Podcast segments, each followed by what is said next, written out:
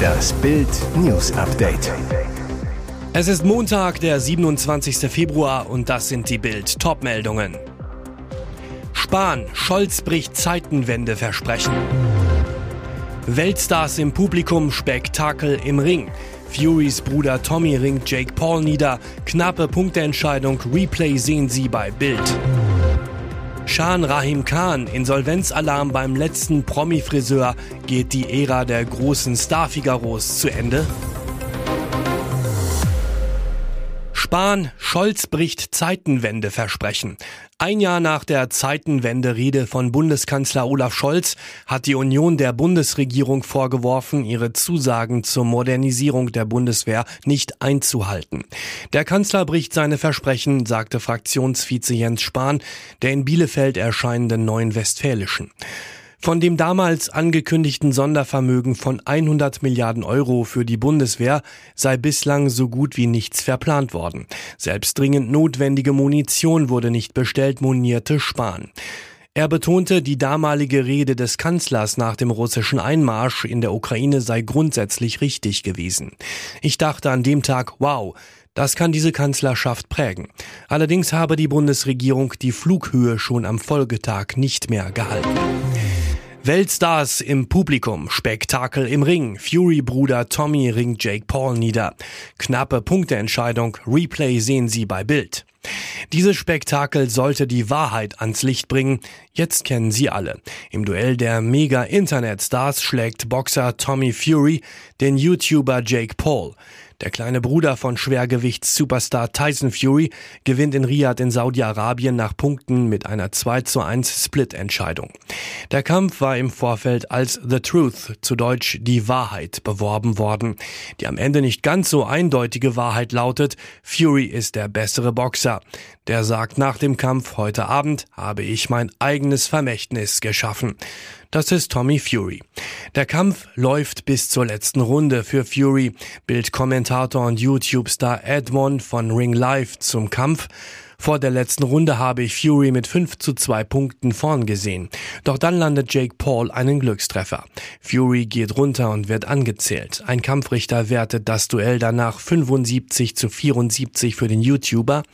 Die anderen beiden sehen Fury mit 76 zu 73 vorn.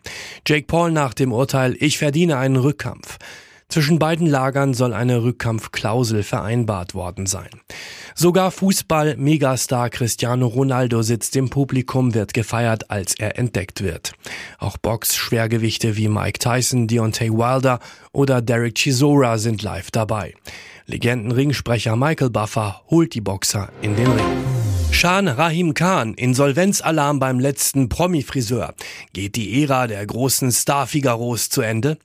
Das wird eine haarige Sache. Starco für Shan Rahim Khan gilt seit vielen Jahren als Lieblingsfriseur der Stars, frisierte unter anderem Sportikone Franziska van Almsick, Filmstar Katja Flint oder Ex-Bundestrainer Joachim Löw.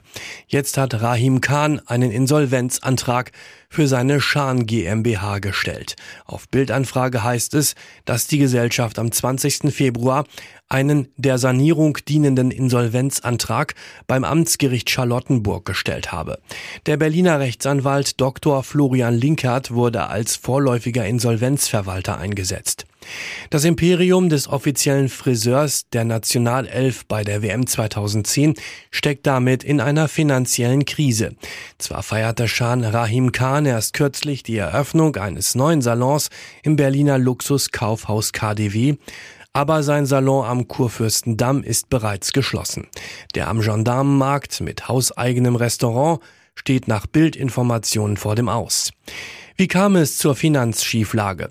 Schuld seien die Folgen der Corona-Pandemie, stark gestiegene Kosten und die spürbare Konsumzurückhaltung.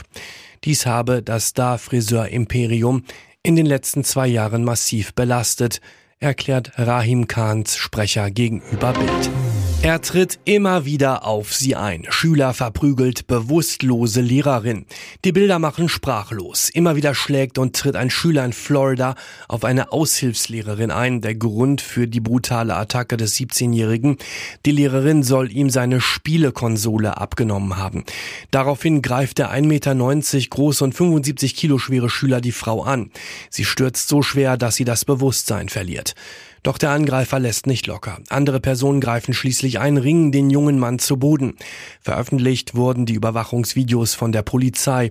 Die nimmt den 17-Jährigen vorerst fest, ermittelt jetzt wegen schwerer Körperverletzung. Das Opfer wird unterdessen mit schweren Verletzungen im Krankenhaus behandelt. Eine Studie aus dem Jahr 2022 zeigt, dass etwa 14 Prozent der Lehrer in den USA körperliche Gewalt durch Schüler erfahren haben. Jeder Dritte wurde verbal belästigt oder bedroht, teilweise nicht von den Schülern selbst, sondern deren Eltern. Etwa die Hälfte der 15.000 Befragten gaben bei der Untersuchung an, die Schule oder gar den Job wechseln zu wollen. Mehr dazu gibt's auf Bild.de. Und jetzt weitere wichtige Meldungen des Tages vom Bild Newsdesk. Schockzahlen zur Flutkatastrophe 2021. Ein Bericht der NRW-Landesregierung offenbart, in der Not nach der Flut gingen kriminelle Plünderer auf Beutezug. Die Kriminellen sorgten für insgesamt 632 Eigentumsdelikte im Zusammenhang mit der Flutkatastrophe und nutzten das Leid der Betroffenen gewissenlos aus. Die Polizei konnte im Kontext der Eigentumsdelikte 275 Tatverdächtige ermitteln. Zur Erinnerung, allein in NRW starben 54 Menschen in den Fluten, Tausende verloren ihr Hab und Gut. Umso schändlicher, 1046 Menschen, Firmen und Institutionen wurden Opfer der Kriminellen, der Gesamtschaden 1,8 Millionen Euro.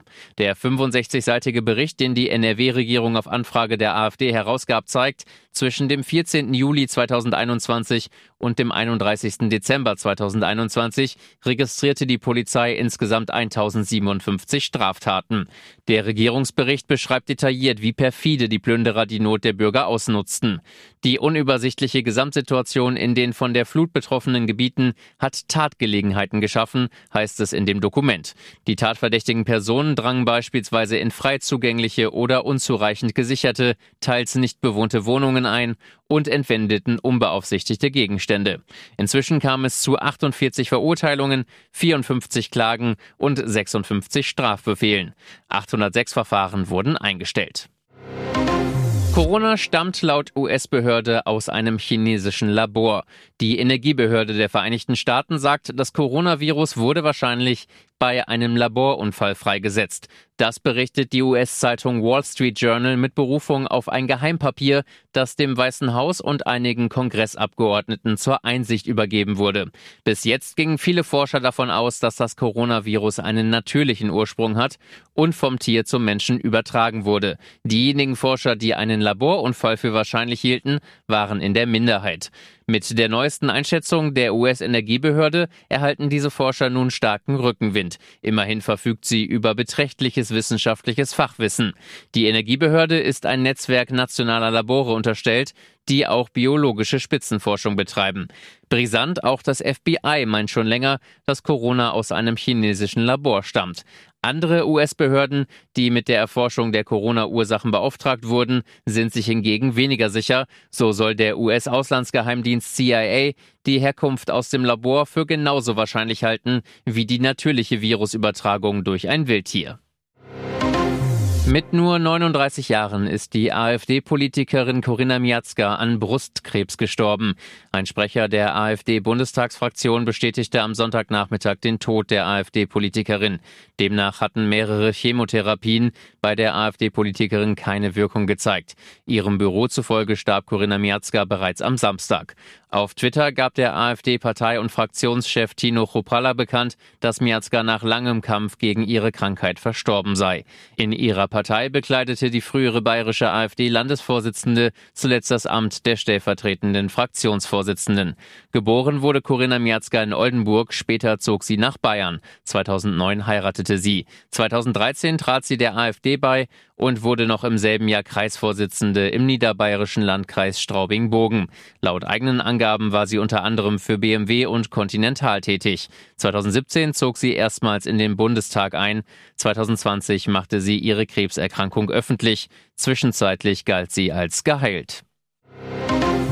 31 Minuten darf Union hoffen, dann ist Schluss mit lustig.